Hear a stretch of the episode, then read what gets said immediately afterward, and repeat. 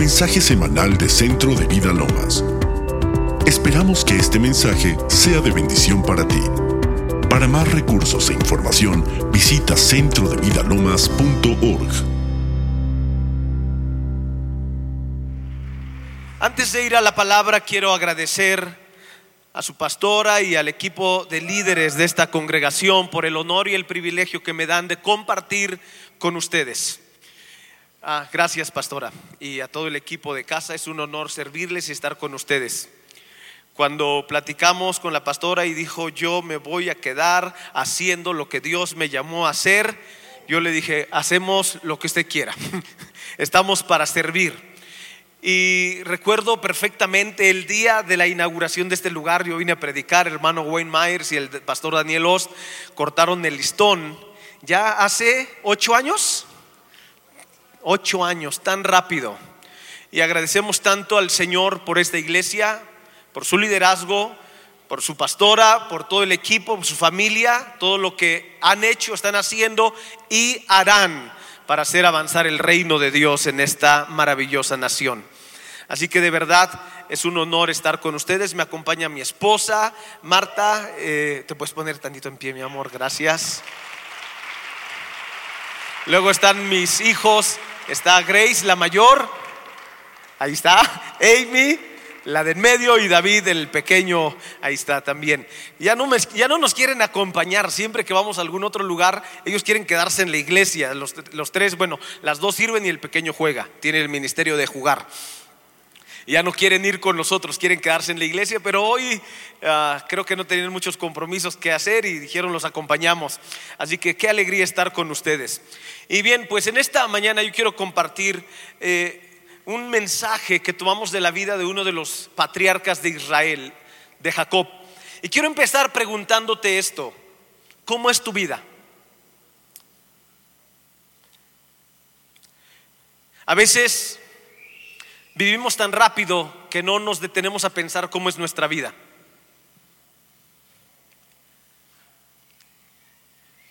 Si le preguntas al hermano Wayne Myers cómo es su vida, cómo ha sido su vida, él dice que su vida es como un mango de Manila de Veracruz. Dulce. Y eso no significa que no enfrente o que no haya enfrentado. Creo que si alguien ha enfrentado algunas cuantas batallas es él. Y él dice que su vida es así. Si tú le preguntas a un hombre llamado Jacob, a sus 137 años de edad, ¿cómo es tu vida? Y este es el resumen que, él hace de su vida. Génesis 47, verso 8 y 9. Y dijo Faraón a Jacob, ¿cuántos son los, los días de los años de tu vida? Y Jacob respondió a Faraón, los días de los años de mi peregrinación son 130 años. Y luego hace un resumen y dice, pocos y malos. El resumen de su vida, hasta ese momento, dice, mi vida es corta y mala. Y no han llegado a los días de los años de la vida de mis padres en los días de su peregrinación. Y podemos preguntar por qué Jacob dice que su vida es mala, que su vida ha sido corta y mala. ¿Qué no deberíamos esperar de un hombre como el tercer patriarca de Israel? Que sea un hombre pleno, feliz, que disfruta la vida. ¿Por qué Jacob dice que su vida no ha sido buena? Pues vamos a empezar, vamos a hacer un recorrido desde el capítulo 25 hasta el capítulo 47. Yo solamente voy a leer dos porciones de la escritura y usted de tarea lee en su casa del 25 al 47. ¿Está bien? Ok, gracias. Así que vamos, ah, ¿se acuerdan que eh, Jacob es hijo de Isaac y de Rebeca? Rebeca no puede tener hijos. Isaac ora por ella, Dios los oye y ella queda embarazada. Pero cuando está embarazada se da cuenta que algo está pasando dentro. y parece que hay como una guerra y ella viene a orar, son gemelos y estos no esperaron a nacer para comenzar a pelear como los buenos hermanos hacemos. Ellos desde el vientre ya estaban peleando entre ellos. Ella consulta al Señor y le dice, Señor, es que si así es desde ahora, ¿para qué quiero esto? Y el Señor dice, no, tranquila, vas a tener, tienes dos naciones en tu vientre y el mayor va a servir al menor. Y resulta que el mayor es Esaú y nace como el prototipo de un alfa macho, el hombre perfecto, es fuerte, es grande, es lleno de, pelos por todos lados. Y el corazón del padre siempre se inclina ante el hombre, ante el hijo más fuerte. Al que le gusta el box, al que no le va a la América, al que al, que, al que le gustan un poco los deportes más, más, más extremos. Y el corazón de la madre siempre se va a inclinar al hijo que tiene menos capacidades. La mamá se va a conectar por ternura con el hijo más delgado, más pequeño, el que siempre llora. Y aquí es donde tenemos que entender de quién eras preferido, de papá o de mamá. Si eras el preferido de mamá, ya te diste cuenta por qué. Jacob no era el preferido de Esaú, era el preferido de su mamá, de Rebeca. Esaú era el preferido, el consentido de Isaac. Isaac era un hombre fuerte, era un cazador, Isaac iba al campo, se enfrentaba a las fieras, las mataba, las cazaba, las traía a casa, hacía un buen asado y les daba de comer a sus padres y a su familia y les encantaba. Jacob le ayudaba a su mamá a doblar la ropa, a barrer la, la casa. Y, pero había una palabra, es que el favoritismo en la casa de Jacob porque hasta en las mejores familias pasa, no era porque su mamá se inclinara por esa área en la vida de Jacob, sino porque ella escuchó de parte del Señor que el mayor iba a servir al menor. El mayor fue Esaú, tenía la primogenitura y luego obviamente tendría la bendición. Y la bendición no solamente era la herencia o el derecho a una doble porción, sino era transferir esta carga sobrenatural, generacional, que Abraham había recibido de Dios y Abraham la depositó sobre Isaac y Isaac la debería depositar sobre su primogénito.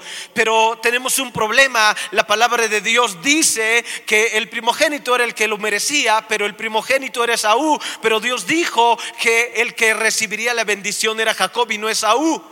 Así que un día, ya cuando eh, pasa el tiempo, Jacob, eh, Esaú va a casar, no casa nada, y cuando él regresa, se encuentra con que, perdón, Esaú fue a casar, regresa y se encuentra con que Jacob cocinó un guiso rojo. Dicen que eran lentejas, entonces yo supongo que estaban cocinadas estilo mexicano. Chorizo con una salsa de chile árbol con unas tortillas de las que hacen ahí en la sierra, así de, este tamaño, y se inflan. No hay, ¿qué hay más rico que llegar hambriento y comer una comida así? Me acuerdo un día fuimos a Guerrero hasta la zona más alejada y después me descubrí que ahí había ido a predicar el hermano Wayne hace como 50 años. Y llegamos hambrientos en una combi que yo corría más rápido que ella y era bajar, bajar, bajar, bajar, bajar, bajar. Nos paramos allá arriba y el pastor, el misionero me dice, mira, hasta allá abajo había un pueblecito, se veía, nos están esperando con un guiso rojo de carne de cerdo que acaban de matar, tierno, y unas tortillas así y una Coca-Cola bien fría. Cuando llegamos yo todo el tiempo solo pensaba en eso, no pensaba en predicar. Llegamos y efectivamente estaba eso. Pues llega Esaú cansado, hambriento, y le dice a Jacob, oye, eh, dame de comer. Y le dice, bueno, está bien, te doy de comer, pero sabes, somos judíos, no lo hacemos gratis, así que, ¿qué me das? Dice, pues, ah, ¿qué quieres? Dice, no, pues tu primogenitura dice la primogenitura no me quita el hambre hoy, porque los que no tienen entendimiento espiritual no entienden que lo espiritual está más arriba que nuestras necesidades momentáneas. Si te la vendo, no pasa nada. Le da de comer, le compra la primogenitura, pasa el tiempo y un día Isaac llama a Esaú así en silencio detrás de las cortinas de su tienda y le dice, Saúl, ya estoy viejo, no sé cuándo voy a morir y quiero transferir sobre ti lo que está sobre mí, la bendición de Dios que vino sobre Abraham, luego sobre mí vendrá sobre ti. Pero para que yo haga eso, ve a casarme, me traes de casa y preparas un asado así como tú sabes y después que yo coma, yo voy a poner mis manos sobre ti, voy a transferir la bendición y será tuya. Ahora, en una casa, no importa dónde se diga y a qué nivel de volumen se diga, la esposa siempre se entera de lo que se dice. Y no es que sean chismosas, es que están conectadas con todo.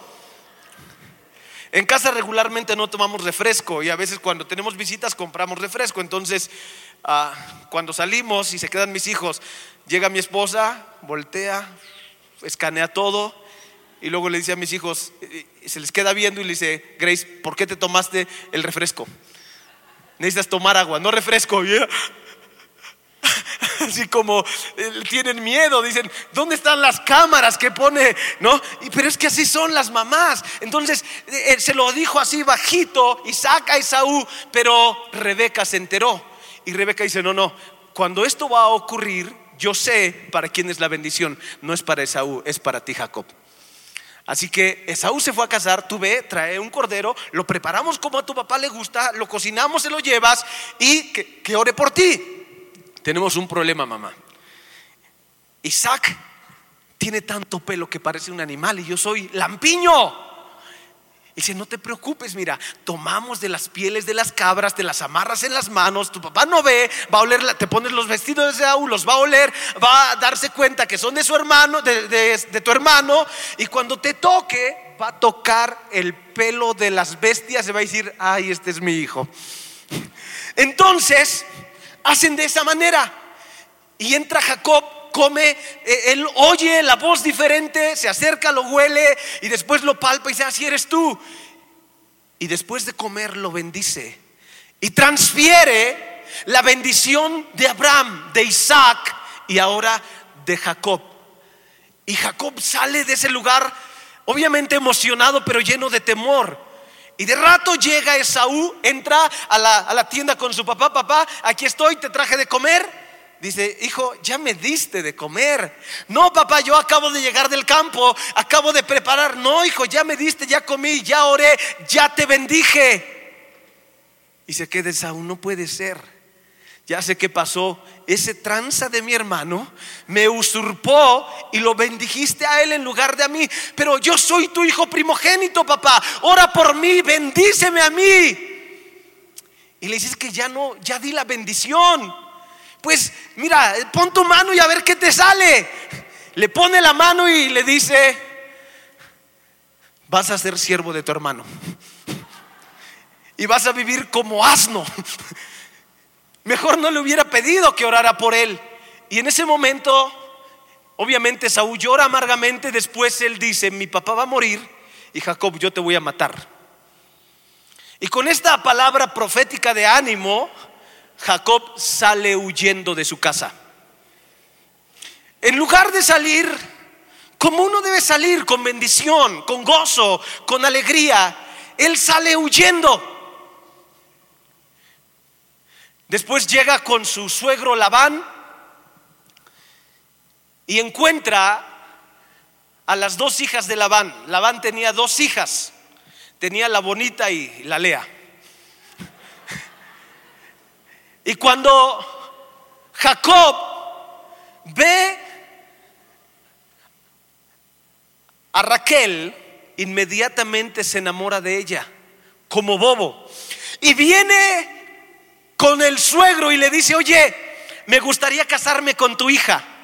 Y Labán le dice, pues está bien, mejor que se case contigo que con alguien más. Le dice, pero no tengo lana para darte por ella porque en aquel momento las hijas eran una inversión, hoy no sé qué sea. Y le dice, pues no te preocupes, mira, trabajas para mí siete años y eso, y mi hija va a ser tu salario. Y él dice, ok, está bien. Y trabaja por siete años por Raquel, por la bonita. Termina los siete años, viene con su suegro y le dice, oye, ya es hora que me entregues a tu hija, la bonita. Y le dice, claro que sí, vamos a hacer una fiesta y bailamos y disfrutamos y después te vas con ella de luna de miel. Y él, sí, como no, emocionado, llega el momento, se va a su recámara nupcial con su esposa y me hace pensar muchas cosas que no quiero decirlas en voz alta, pero ¿cómo no se dio cuenta con quién se acostó? Es que Jacob estaba un poquito obsesionado con la sexualidad. Él venía un poquito desubicado de tener varios conflictos familiares y él creía que no importa todos los problemas que tuviera mientras él encontrara la media naranja de su vida y se amaran, él sería feliz y que él sería feliz hasta el momento en que se fueran de luna de miel.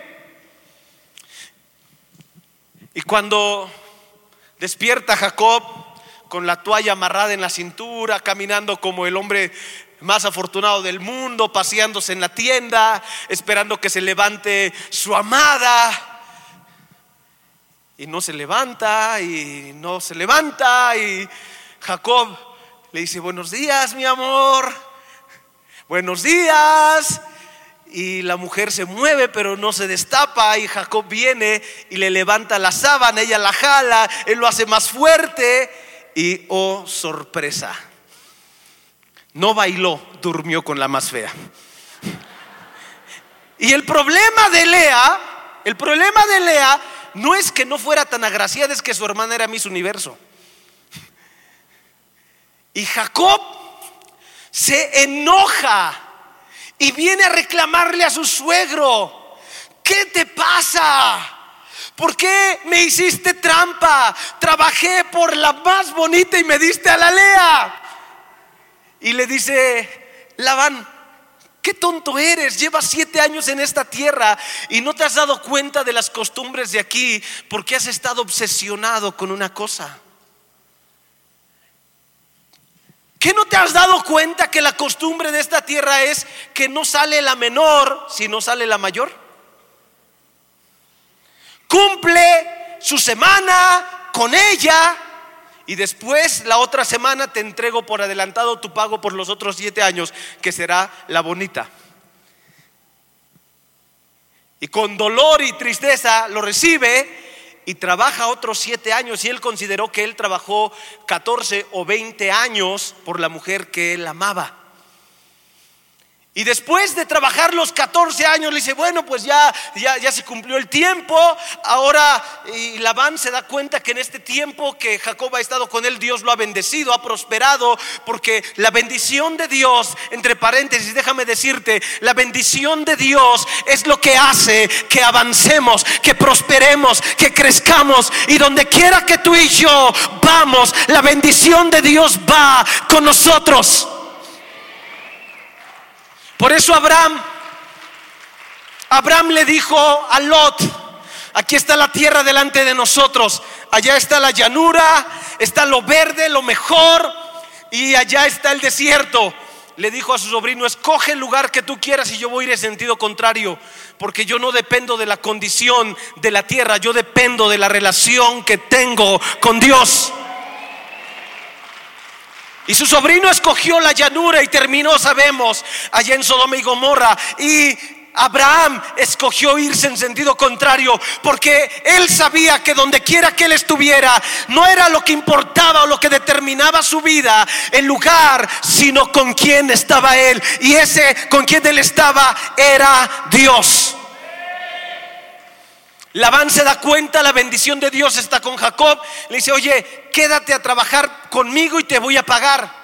Y en, este, en estos seis años que trabaja le cambia diez veces su salario, le intenta hacer trampa una y otra vez, pero siempre Dios termina moviendo las cosas a favor de Jacob. Y en este lapso de 20 años, la familia de Labán terminó siendo la familia de Jacob. La riqueza de Labán terminó siendo la riqueza de Jacob. Labán comenzó a ver mal a Jacob, sus hermanos también, y decide entonces Jacob tomar sus esposas, sus hijos, su ganado y salir. Y una vez más vuelve a huir de la casa de sus suegros. No sale de la manera correcta, otra vez sale huyendo. Sale así medio a escondidas, avienta primero a la familia, después él. Y cuando su suegro se da cuenta, ya tiene mucho que se fue. Y su suegro se enoja y viene a perseguirlo, pero no solo, sino con un ejército. Y cuando Jacob se da cuenta que su suegro viene persiguiéndolo con un ejército, obviamente él se llena de temor pensando que van a destruir su vida. Justo antes de encontrarse con él, su suegro, Dios le sale al encuentro y le dice, trátame bien a tu yerno. Lo mismo le dijo a mis suegros, porque yo estoy con él. Y si no es porque Dios se presenta, Labán, Labán hubiera eh, terminado con Jacob y cuando llega, llega tranquilo y le dice, mira, vengo en paz, anoche Dios me encontró y me dijo que te trate bien. Y, aquí estoy, simplemente quiero hacer las paces y que vivamos como familia. Se le baja el susto a Jacob, comen, se despiden, se va su suegro con su ejército, sigue su camino. Y justo cuando apenas está pasando el, e, espanto de, de este ejército, viene un mensajero y le dice, ¿qué crees? Ahí viene otro ejército contra ti, es tu hermano Esaú que prometió matarte y 400 hombres. Y otra vez, el miedo. Y Jacob siempre está intentando protegerse, cuidarse, siempre está buscando eh, ese, esa astucia. ¿Cómo puedo despistar al enemigo? ¿Cómo puedo tener ventaja? ¿Cómo puedo tener ganancia? ¿Cómo puedo protegerme? ¿Cómo puedo hacerle para que no me hagan daño? Y entonces Jacob comienza a trazar su estrategia, los niños, las mujeres, el regalo, las familias y el ganado. Y hasta el final él pero se queda solo y en ese quedarse solo en el capítulo 32 tiene un encuentro con el Señor donde le cambia el nombre y, Jacob no eh, pelea con Dios y su pelea es por Señor bendíceme y el Señor le dice, hey, ya raya el alba y necesito irme, así que suéltame no te dejaré hasta que no me bendigas. Y pum, le toca en la pierna y queda cojeando para siempre. Y dice, ay, ahora ya sé que estoy bendecido. Y ya sigue su camino y se encuentra con su hermano. Y el encuentro a final de cuentas es un encuentro en paz. Y Jacob otra vez vuelve a seguir su camino. Llega a Siquem, capítulo 34, 33. Y en Siquem no, el 34, siguiente, llega Siquem y en Siquem su hija sale a pasear y el hijo de este hombre, Amor, abusa de Dina, de su hija. Y luego el tipo le dice a su papá, ¿sabes qué? Me enamoré de ella, pídemela para que me case con ella. Y viene eh, su padre y le dice a Jacob, oye, mi hijo quiere tu hija por esposa. Y los hijos escuchan, los hijos de Jacob, y les dice, le dicen, diles que sí, papá, solo que hagan como nosotros, que se circunciden y una vez que se han circuncidado podemos hacer familia. Entonces se circuncidan y en el momento que están más débiles, el ejército de los hijos de Jacob entra y mata a todos. Jacob otra vez se espanta porque dice, miren, esto que hicimos es una vileza. Los pueblos de alrededor se van a enterar y saldrán para exterminarnos. Jacob siempre está viviendo con este temor que algo le va a pasar. Y a final de cuentas Dios le da paz y él sigue adelante. Capítulo 35 tenemos la historia donde la esposa por la que trabajó los 20 años muere cuando da luz su segundo hijo. Y ella le pone un nombre de, dolor, pero él se lo cambia. Y cuando está dando a luz muere. Y es muy triste que alguien ah, muera de una manera así, porque imagínate, cuando era el cumpleaños del Benja, en lugar no sabían si cantar feliz cumpleaños o llorar por, o las mañanitas, o llorar por la muerte de su mamá, porque fue el mismo día. Y muere Raquel Y en ese mismo momento su hijo mayor, su primogénito, comete incesto. Se mete con una de las mujeres de su padre, pierde su primogenitura. Y Jacob está perdiendo muchas cosas. Hay cosas que no están bien en su familia. Pero hay algo que le está dando alegría y es la vida de uno de sus hijos, José. Parece que él tiene una manera diferente de ver la vida, el mundo, de actuar. Parece que él sí es consciente del Dios que está sobre ellos. Hay una diferencia muy marcada entre José y todos sus hermanos. Jacob se da cuenta, comienza a invertir tiempo en su hijo, cree que su hijo José es algo especial, que él va a hacer algo en favor de todos.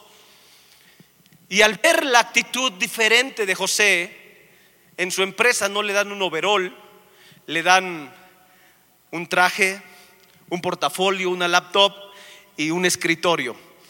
Él es el gerente de la empresa. Y todos los hermanos, que son los mayores, están enojados con él y aparte de esto, José tiene un par de sueños. Y en un sueño, él ve, la interpretación es que todos sus hermanos se postran delante de él, aunque él es casi el menor. Y sus hermanos, no, no, a ver, espérame, cuando mi papá ya no esté, yo voy a ser el que gobierna. Tal vez dice Rubén y, Judá le dice, no, porque tú perdiste la primogenitura, seré yo. Y tal vez otro, no, pero tú esto, yo os voy a hacer. El último que tendría oportunidad de gobernar sobre nosotros eres tú, José, así que tus sueños mafufos, quién sabe de dónde los sacaste. Y le dice, después de eso, tiene otro sueño y en ese otro sueño eh, la interpretación a través de las estrellas, el sol y la luna se postran ante él y es que no solamente sus hermanos sino sus padres y aquí ya es donde Jacob también se enoja y le dice, a ver, ¿qué sueños locos son estos? ¿Acaso vendremos yo y tu madre a postrarnos delante de ti también? Y José se queda, pues yo, yo solo lo soñé, yo no creo los sueños, Dios los da, yo solo soñé. Y un día sus hermanos están trabajando. Y Jacob le dice a José, oye, ve a ver, ve a supervisar el trabajo. Ve a ver cómo están tus hermanos, me traes el reporte. José emocionado va a buscar a sus hermanos y sus hermanos lo ven de lejos y dicen, ahí viene el soñador. Vamos a matarlo y vamos a ver qué va a ser de sus sueños. Y otro, uno de los hermanos dice, por quererlo librar, oye, somos hebreos, no vamos a ganar nada matando lo que tal si mejor lo vendemos. Y al otro le, dice, ok, está bien. Y, pasa unos mercaderes que van hacia Egipto y lo venden. Y ellos toman un cabrito, hacen un buen asado, toman la sangre, le quitan la túnica a José, la llenan de sangre y cuando regresan con su papá le dicen, papá, ah, encontramos esto, revisa si es la túnica de José o no, es lo que encontramos. Miren, vamos a leer esto en Génesis 37.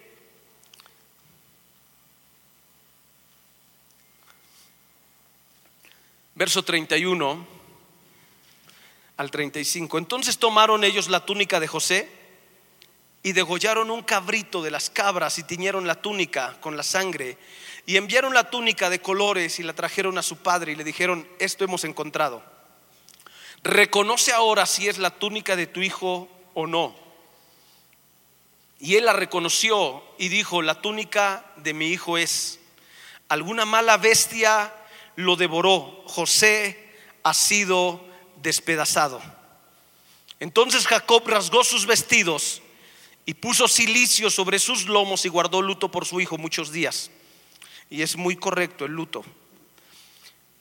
Después de que el luto debía terminarse, Se levantaron todos sus hijos y todas sus hijas para consolarlo, mas él no quiso recibir consuelo y dijo, descenderé enlutado por mi hijo hasta el Seol.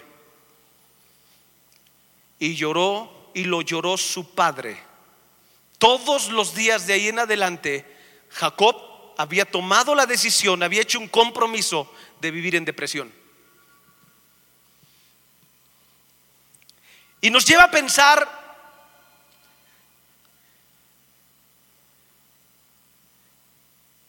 ¿Qué pasó con Jacob? ¿Qué pasó con este tercer patriarca de Israel? O sea, yo leo la Biblia desde que soy niño. Yo cuando tengo memoria de, de, vida desde gateando en la iglesia. Entonces he crecido leyendo la Biblia y crecimos en una iglesia bautista, así que nos encantaba estudiar, memorizar la Biblia. Y crecí escuchando las historias, me encantaba, nos encantaba con mi mamá leer y mis hermanos las historias de Génesis, las leíamos una y otra vez, una y otra vez, una y otra vez. Y yo siempre me imaginaba cuando hablábamos de Abraham, me lo imaginaba, eh, eh, todavía mis, abuelos vivían, eh, uno de mis abuelos era muy famoso, vivió 100 años, era muy famoso porque él podía pasar toda una noche de 8 a 10 horas platicando historias. Y cuando Todavía cuando tenía 99 años le pedíamos que, nos contara historias. Y sus historias estaban mezcladas porque él era hijo de franceses, entonces era, este, y, eran sus, algunas no las entendía hasta que empecé a viajar a Europa, pero era muy, muy chistoso, todavía nos contaba historias con su barba blanca, sentado con su bastón y con una sonrisa siempre y platicándonos historias. Y yo me imaginaba eh, siempre Abraham, Isaac, a Jacob, eh, estos patriarcas, hombres felices, con toda su familia alrededor, y ellos platicando con gran alegría cómo Dios ha, intervenido y guiado sus vidas en cada momento. Pero cuando vemos a Jacob, Jacob parece que no disfrutó la vida. Y, nos damos cuenta que parece que hubo algo de miedo en su vida que le impidió disfrutar lo que Dios lo llamó a hacer y lo que Dios lo, llamó a vivir. El miedo es tan terrible que la gente puede hacer locuras por causa del miedo. El miedo nos lleva a inventar historias que no son reales, pero existen para nosotros. Cuando sus hijos le entregan la túnica, le dijeron, encontramos esto, ve si es de tu hijo o no, punto final, nada más. E inmediatamente sale todo lo que hay en el corazón de Jacob y dice, es la túnica de mi hijo. Una mala bestia lo mató, se lo devoró, lo despedazó. O sea, él tenía una película aquí en su mente de una bestia que ni siquiera tiene nombre, no era un león, no era un oso, era algo más terrible que eso. Aunque nadie la conocía, Jacob sí, y él sabía que esa mala bestia andaba cazándolo a él y a su familia. Y Jacob vivía todos los días con miedo de perder lo que más amaba, porque cuando nos conectamos con el miedo, dejamos de creer lo que Dios nos ha hablado. Esa mala bestia era así más o menos como eh, pie grande, así como el monstruo del lago Ness o algo, o un reptiliano o algo así. O sea, solo existía acá en la mente de Jacob. Y por esa mentira que el miedo le llevó a inventar, los próximos 20 años de su vida los vive en la más terrible depresión.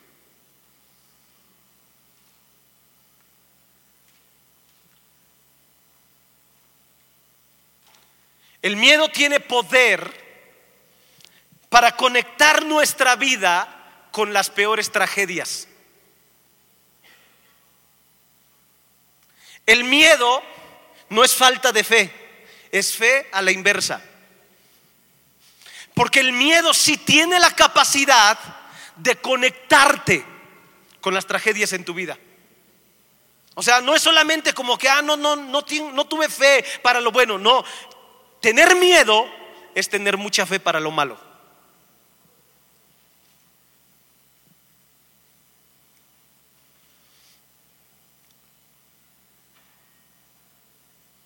Un hombre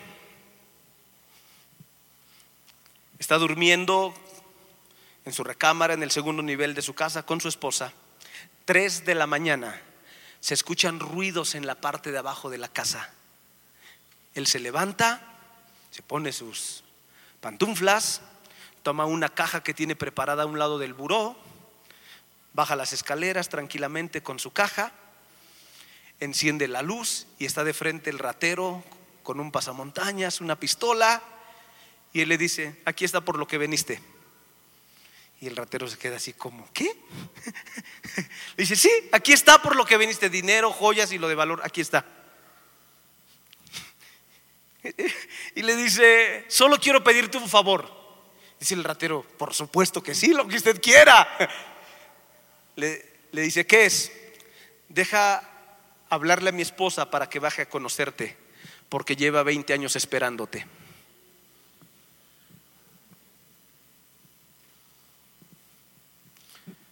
Lo que temí me sobrevino. Es una verdad.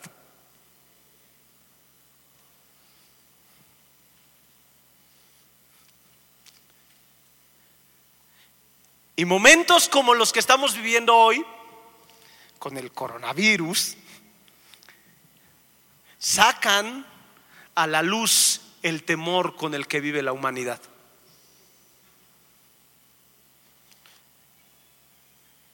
O sea, es ridículo. Perdón los que son de Sinaloa.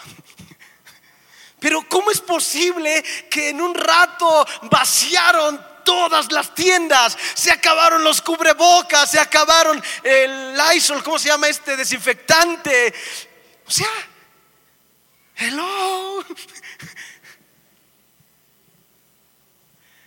Y algunos ya están planeando irse de aquí. Si se expande el virus aquí en la ciudad, ¿a dónde nos vamos? O sea, de verdad.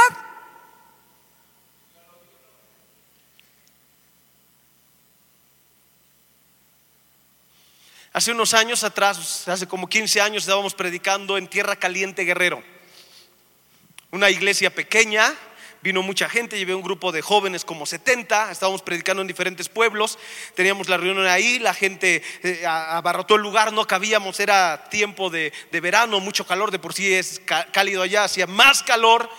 Y una señora trajo a su bebé de brazos, estaba su bebé, ella estaba sentada en la silla, su bebé en el piso, y de pronto el niño pega un grito, la mamá lo levanta y sale corriendo un alacrán.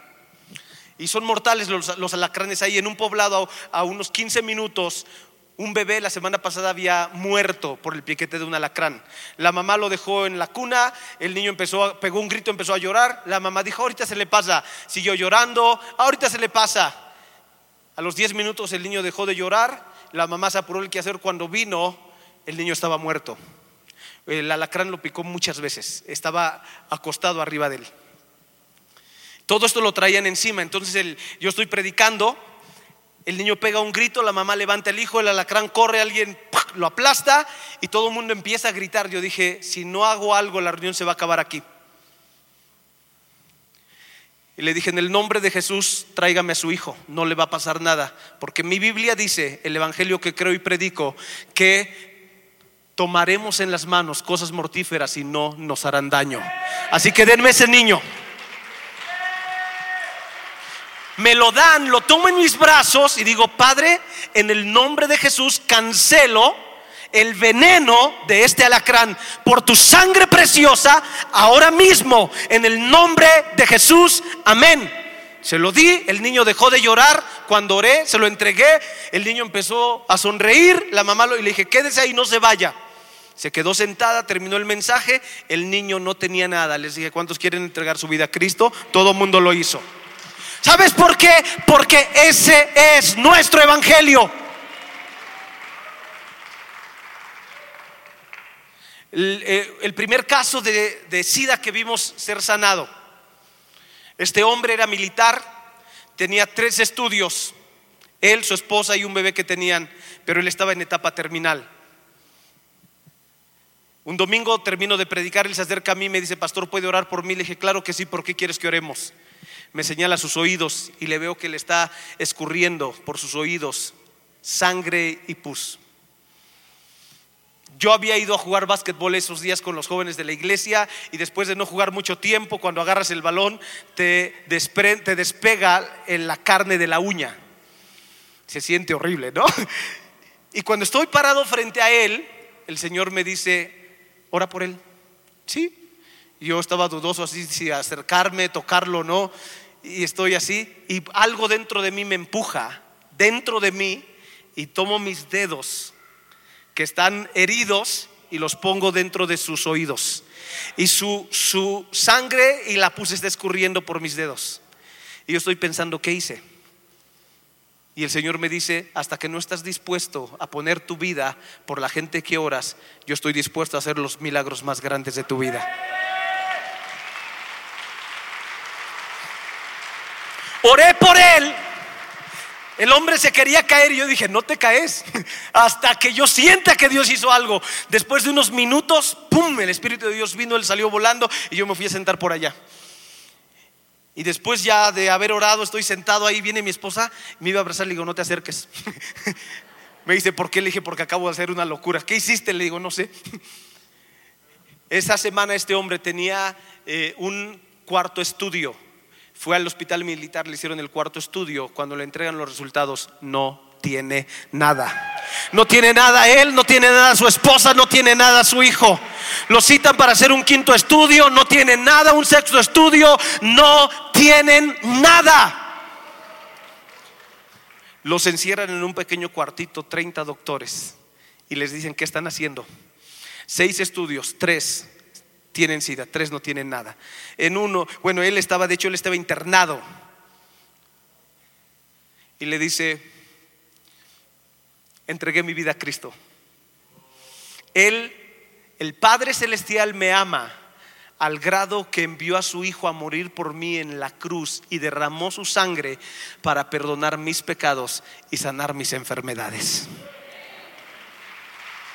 Escribieron una carta que decía, el SIDA sí tiene cura. En una iglesia que está en Naucalpan, Dios está sanando a la gente de SIDA, de cáncer y de muchas otras enfermedades, porque nuestro Padre Celestial nos ama y envió a Jesucristo, su Hijo amado, a morir por nosotros en la cruz y derramar su sangre para perdón de nuestros pecados y sanidad de nuestras enfermedades. Firman los 30 doctores del hospital. Ellos lo escribieron. Y, en este tiempo, yo sé, esta es una casa de fe. Hace ratito, mientras desayunábamos antes de esta reunión con su pastora, escuchamos la fe que tiene. Y esta es una casa de fe. Y, y, necesitamos entender que necesitamos caminar en fe. Esa plaga en Sudáfrica que mató la tercera parte de la población mundial. Jan G. Lake dijo, pónganme aquí y miren bajo el microscopio, porque cualquier bacteria que toque o virus que toque mi piel, cualquier enfermedad, antes de tocar mi piel tocará la sangre de Cristo, porque la sangre de Cristo está sobre mí. Y la sangre de Cristo es la sustancia más poderosa que existe sobre la faz de la tierra. Y efectivamente vieron con el microscopio, al tocar la piel, Ah, las bacterias morían, lo miraron bajo el microscopio. Y esa es la realidad de lo que creemos de nuestro Dios y de nuestra fe. Jacob creyó que todo lo que él tenía se lo había ganado por su propia astucia. Él creyó que fue su astucia de cocinar rico y conjugar el momento que su hermano llegó necesitado para quitarle la primogenitura, que fue su astucia y la ayuda de una mamá buena para que él tuviera la bendición que fue la, la, almohada de piedras que se puso camino con su tío y se encontró con Dios cuando le habló y no que era Dios. Él creyó que eran las varitas que ponía delante de, los ah, corderos, de las, ah, borregas que estaban en cinta y, y no Dios. Él creyó que cuando se encontró con Dios es porque él fue más fuerte con Dios y lo obligó a que lo bendijera y no era la voluntad de Dios bendecirlo. Entonces, si él cree que todo lo que él tiene lo consiguió por él, él necesita toda su fuerza para cuidar todo lo que él ha ganado. La lucha con Dios no fue para que Dios lo bendijera, fue para que Jacob aceptara que él ya era bendecido antes de nacer. Bendíceme, bendíceme, ya te bendije, no, bendíceme, ya te bendije, bendíceme, ya te bendije, suéltame, ya raya el alma, me tengo que ir, pero bendíceme, no te suelto si no me bendices, ok, pum, uy, gracias Señor, ya me bendijiste.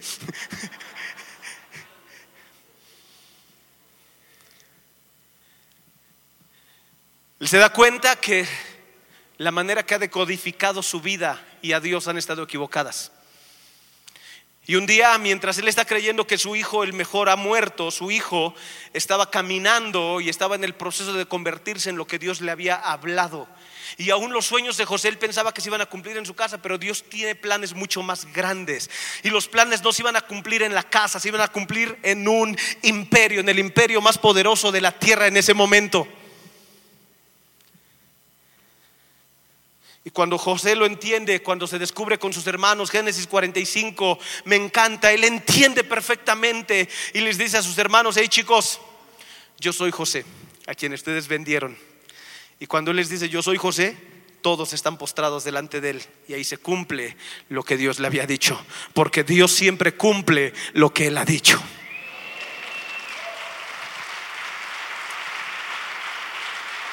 Y José les dice, hey chicos, miren, entendí perfectamente el plan de Dios.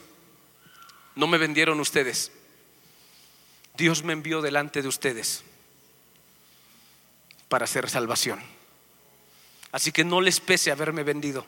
Fue Dios, no ustedes. ¿Y cuánto nos libraríamos de tantas cargas que traemos y entendemos que la gente que, se ha, que ha intentado hacernos daño detrás de ellos es Dios, llevándonos al cumplimiento de lo que Él nos ha hablado.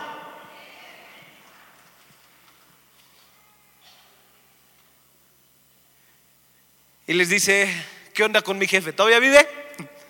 ¿Sí? Pues tráiganlo le manda unas libusinas llenas de regalos y sus hermanos van a llegar con su papá a decirle una verdad que le han ocultado por mucho tiempo. Le van a decir que su depresión no tiene fundamento, que su tristeza no tiene sobre qué sostenerse, que su estilo de vida ha sido en un sentido un engaño no saben cómo decirle a su papá, llegan, ah, papá, mira, este, ah, tenemos que decirte algo. Ah, no sabemos cómo decírtelo, pero te vamos a ir de esta manera. Tu hijo José no está muerto. Tampoco anda de parranda, la verdad anda gobernando el mundo. Tu hijo vive y es el hombre más poderoso de toda la tierra.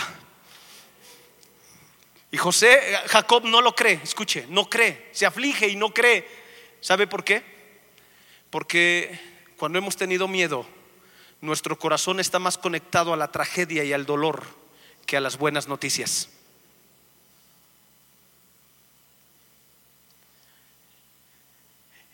Y dice, papá, de verdad, tu hijo José no está muerto, él vive. Es el, es el Señor más grande del imperio más poderoso de la tierra. Ven, te vamos a enseñar, sal de tu tienda y mira te mandó esto y pide que vayas tú y vayamos todos a Egipto. Y cuando Jacob, verso 27 del capítulo 45, y ellos le contaron todas las palabras de José que les había hablado, y viendo Jacob los carros que José enviaba para llevarlo, su espíritu revivió. y tomó una decisión muy importante en su vida. Dijo Israel, basta. Basta de una vida llena de miedo. Basta de una vida enfocada en la tristeza, en la tragedia y en el dolor. Basta de una vida de pensar que todo lo que tengo yo me lo gané y que no viene de la voluntad de un Dios bueno. Basta de creer que el enemigo está acechándome a cada momento y a cada paso que doy. Basta de vivir una, una vida de esta manera. Basta, voy a cambiar. Mi hijo José vive. Voy a ir, lo voy a ver y el resto de mis, de mis días van a ser los días más felices de toda mi vida. Si puede subir el equipo de alabanza, por favor, muchas gracias.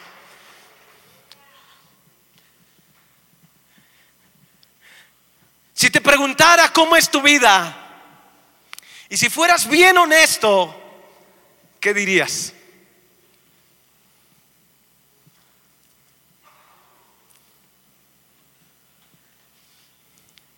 Puedes voltear a ver a tu vecino, mírale la cara. Pregúntale, ¿cómo es tu vida?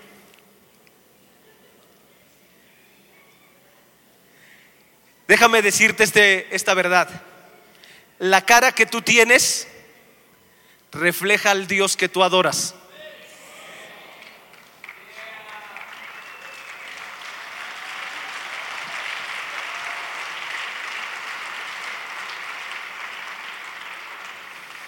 Algunos todavía son adoradores de Quetzalcoatl.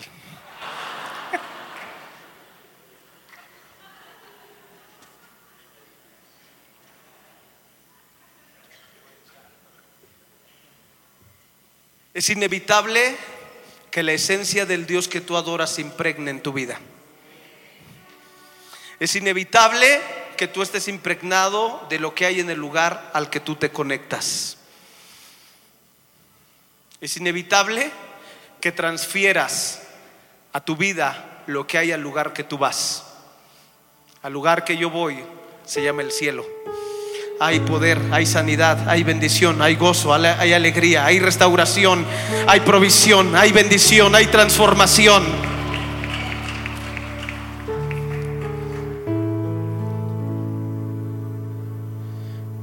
Otra vez voltea a ver a tu vecino. Otra verdad. La cara que tú tienes refleja al Dios que tú adoras. Dile, o manifiesta la opresión bajo el Dios que tú vives.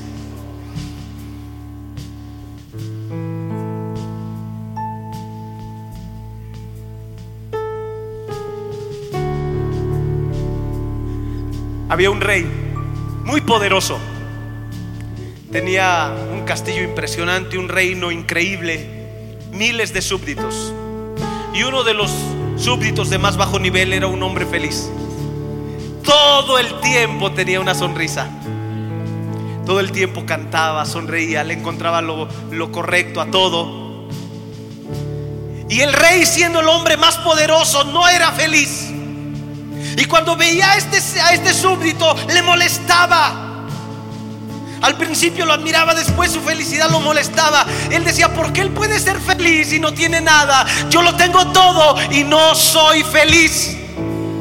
Así que llamó a sus sabios y les digo, chicos, no soporto a este tipo. Es tan feliz y lo mandé traer y le pregunté que por qué era feliz y me dijo, rey, ¿cómo no voy a ser feliz? Tengo el honor de servirle a usted. ¿Y qué más? Tengo una esposa que me ama, unos hijos que me adoran, tengo una casita y vivimos bien. Soy parte del reino más increíble de la tierra y tengo el rey más increíble. ¿Cómo no voy a ser feliz? Y me molesta su felicidad.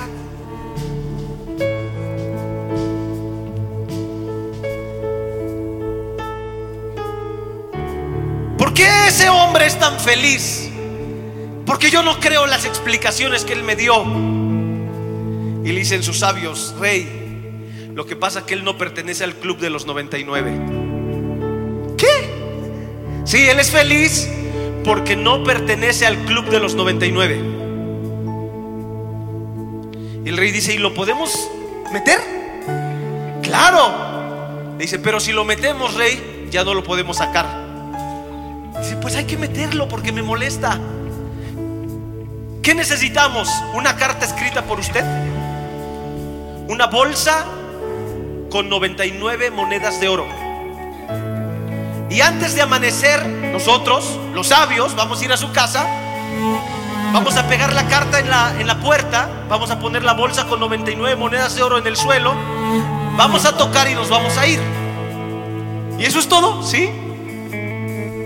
Les entrega la carta, la bolsa con 99 monedas de oro, las llevan a su casa en la madrugada todavía oscuro, tocan la puerta, el día está cantando, llenando todo de felicidad. El hombre sale, no ve a nadie, ve una carta en la, en la puerta, una bolsa en el suelo, levanta la bolsa, toma la carta, mete la bolsa a la mesa, abre la carta y dice de alguien que te aprecia, te aprecia y te ama, te quiere hacer un regalo muy especial, 100 monedas de oro. Y él se alegra y toma las monedas y las vacía en la mesa y, ruedan por toda la mesa y las comienza a contar con su familia y sus hijos alrededor. Y no habían 100, eran 99. Y empezó a buscar las número 100, tal vez se cayó abajo de la mesa, abajo de, algún mueble. Movieron todos los muebles, no encontraron la moneda número 100. Entonces volteó a ver a sus hijos y les dijo, ¿no se la habrán robado ustedes? Sus hijos, papás, seríamos imposibles, seríamos eh, eh, eh, incapaces de hacer algo así contigo. Se me hace que ustedes la robaron y no, juraron que no, volteó con su esposa. Tú siempre quisiste tener oro. Se me hace que tú me robaste una moneda. Y desde ese momento el hombre dejó de ser feliz porque alguien le hizo creer que le hacía falta algo en la vida. El mundo La sociedad te dice que tú no eres feliz hasta que tengas el último iPhone. Que tú no eres feliz hasta que tengas la última moda. Que tú no eres feliz hasta que tengas una mejor casa. Que tú no eres feliz hasta que tengas otra cosa. Porque el mundo quiere engañarnos y decirnos que algo nos falta. Pero mi Biblia, tu Biblia dice que en Cristo Jesús habita corporalmente toda la plenitud de la deidad. Y si lo tengo a Él, lo tengo todo. Si lo tengo a Él, no me hace falta nada.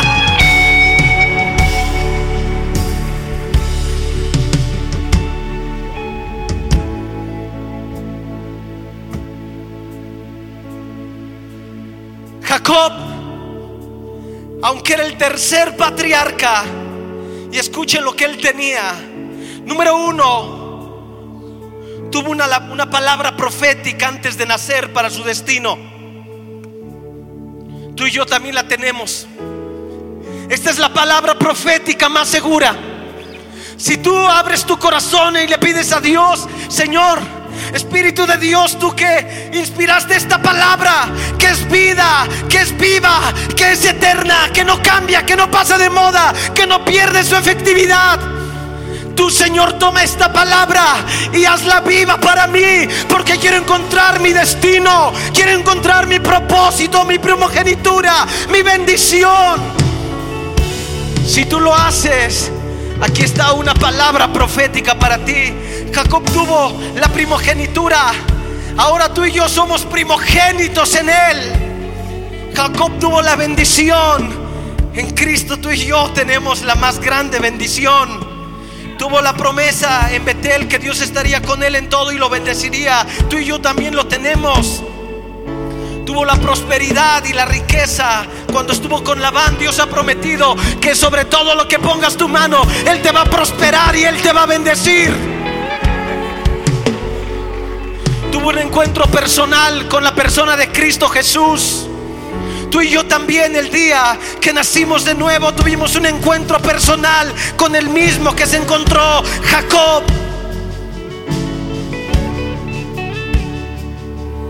Fue príncipe de Dios. Somos reyes y sacerdotes con él. Fue patriarca de Israel tú y yo podemos ser patriarcas de una nueva generación que hasta que Cristo venga se va a levantar para establecer el reino de Dios en toda la tierra. Pero a pesar de todo eso, este hombre no lo disfrutó. Pero un día, cuando se dio cuenta que la manera de decodificar la vida, de interpretar a Dios, estaba mal, ese día él decidió cambiar para siempre. Y déjeme decirle, para muchos, ese día es hoy. Tal vez algunos, igual que, que, Jacob, tienen un destino, un propósito, pertenecen a una familia de fe como esta, pero no han vivido una vida plena, no han vivido una vida llena de gozo. Tal vez el miedo los ha conectado una y otra vez con tragedias. Te han robado, te has enfermado. Una y otra vez has perdido cosas. Es verdad, porque el miedo tiene el poder de conectar las tragedias en tu vida. Pero la fe tiene el poder de librarte de ellas. Porque Dios dice, yo estoy contigo. Yo estoy contigo. Mil caerán de un lado y diez mil del otro. Mas a ti no llegarán. Y es el momento donde tal vez alguien en muchas áreas está bien, pero hay una área donde necesita decir, basta enemigo, no más. Yo quiero que ese temor, eso que te ha estado robando a ti la paz, el gozo, puede ser la economía, puede ser la relación en tu matrimonio, pueden ser tus hijos, puede ser alguna enfermedad que, este día tú lo mires como si fuera un perro que viene en contra de ti para quererte atacar. Oh, yo no sé. Hace unos años estábamos construyendo una casa, mi esposa y yo, y fuimos a buscar materiales a, a una tlapalería donde fabricaban los materiales. Y íbamos tomando un refresco los dos. Y de la nada sale un Rottweiler delante de nosotros corriendo. Yo hice lo que todo hombre hace. Tomé a mi esposa y la puse enfrente. Ah, es cierto.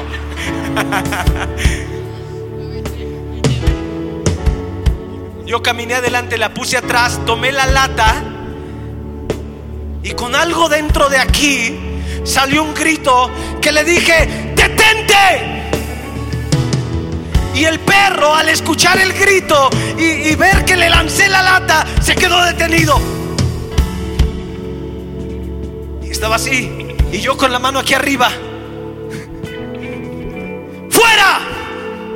Y el perro se dio media vuelta, regresó y se acostó en el piso.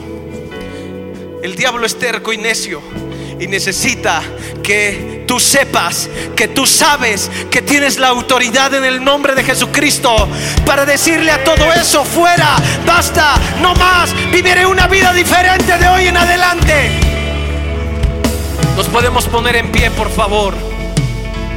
Y haz de cuenta que está delante de ti aquello que te ha robado el gozo. Aquello que te ha conectado con las tragedias, con el dolor, con el sufrimiento, con la pérdida. Y este es el momento donde el Señor te dice, aquí es donde le ordenas a, algo peor que ese perro, a esa mala bestia. En el nombre de Jesús, fuera. En el nombre de Jesús, basta. No más, vamos. Es el momento de indignarte, de decirle, no más. No más, no más, no más, no más. Fuera, fuera, fuera. Vamos, grítale, grítale.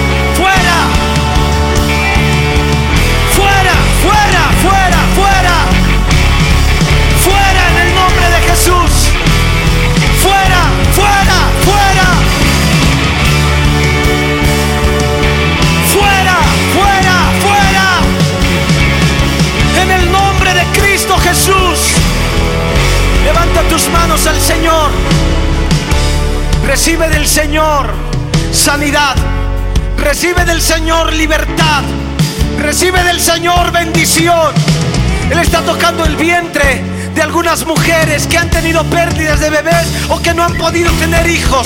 Él toca tu vientre ahora, Él te sana, Él dice que Él te da una generación que caminará delante de Él. Él está tocando la columna de alguien, está sanando las vértebras ahora.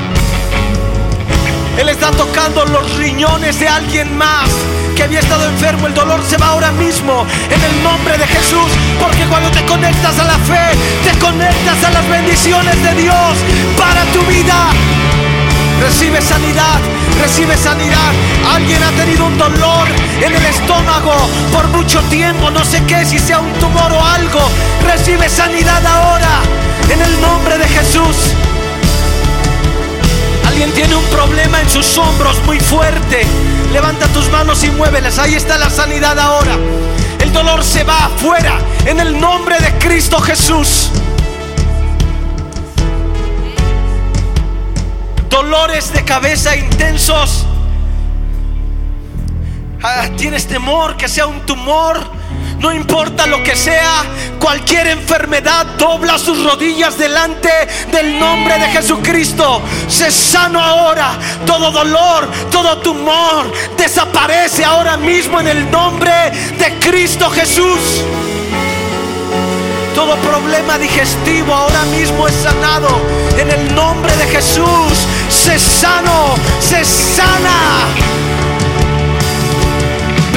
Habían perdido economía por malas decisiones, porque gente intentó aprovecharse de ti. Conéctate correctamente con tu iglesia en cuestión de honrar a Dios, con tu economía y el Señor va a recuperar lo que has perdido y tendrás mucho más en el nombre de Cristo Jesús. En el nombre de Cristo Jesús cualquier, cualquier enfermedad con la que hayas venido, Él pone su mano hoy sobre ti. Y envió en el nombre de Jesús, enviamos sanidad a tus hijos, donde están en este momento tus hijos. Enviamos sanidad a ellos ahora mismo, sean sanados, sean sanados.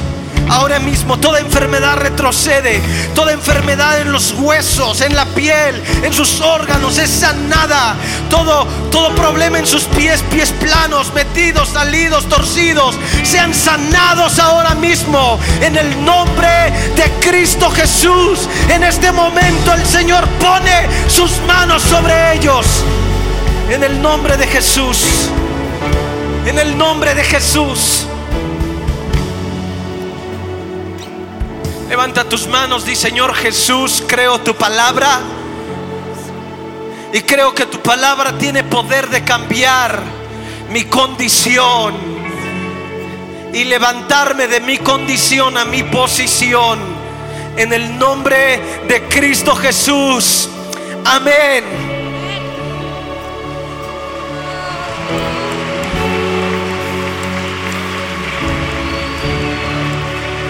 Puede aplaudirle al Señor fuerte.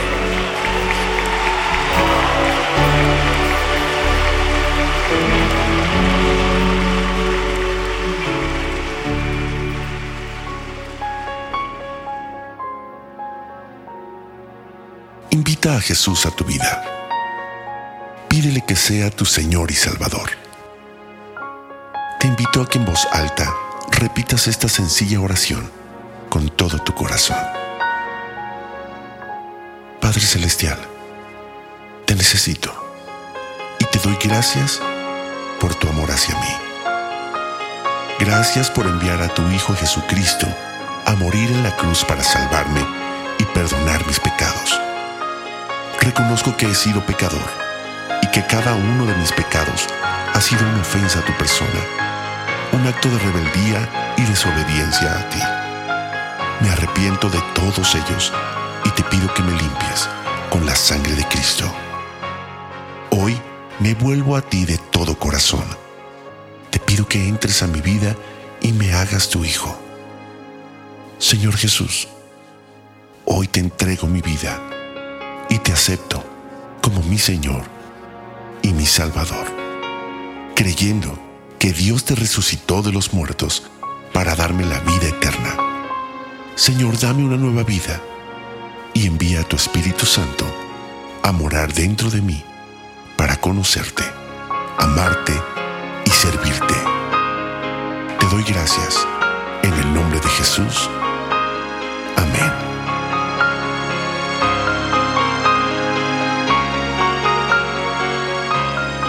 información, te invitamos a visitar centrodevidalomas.org.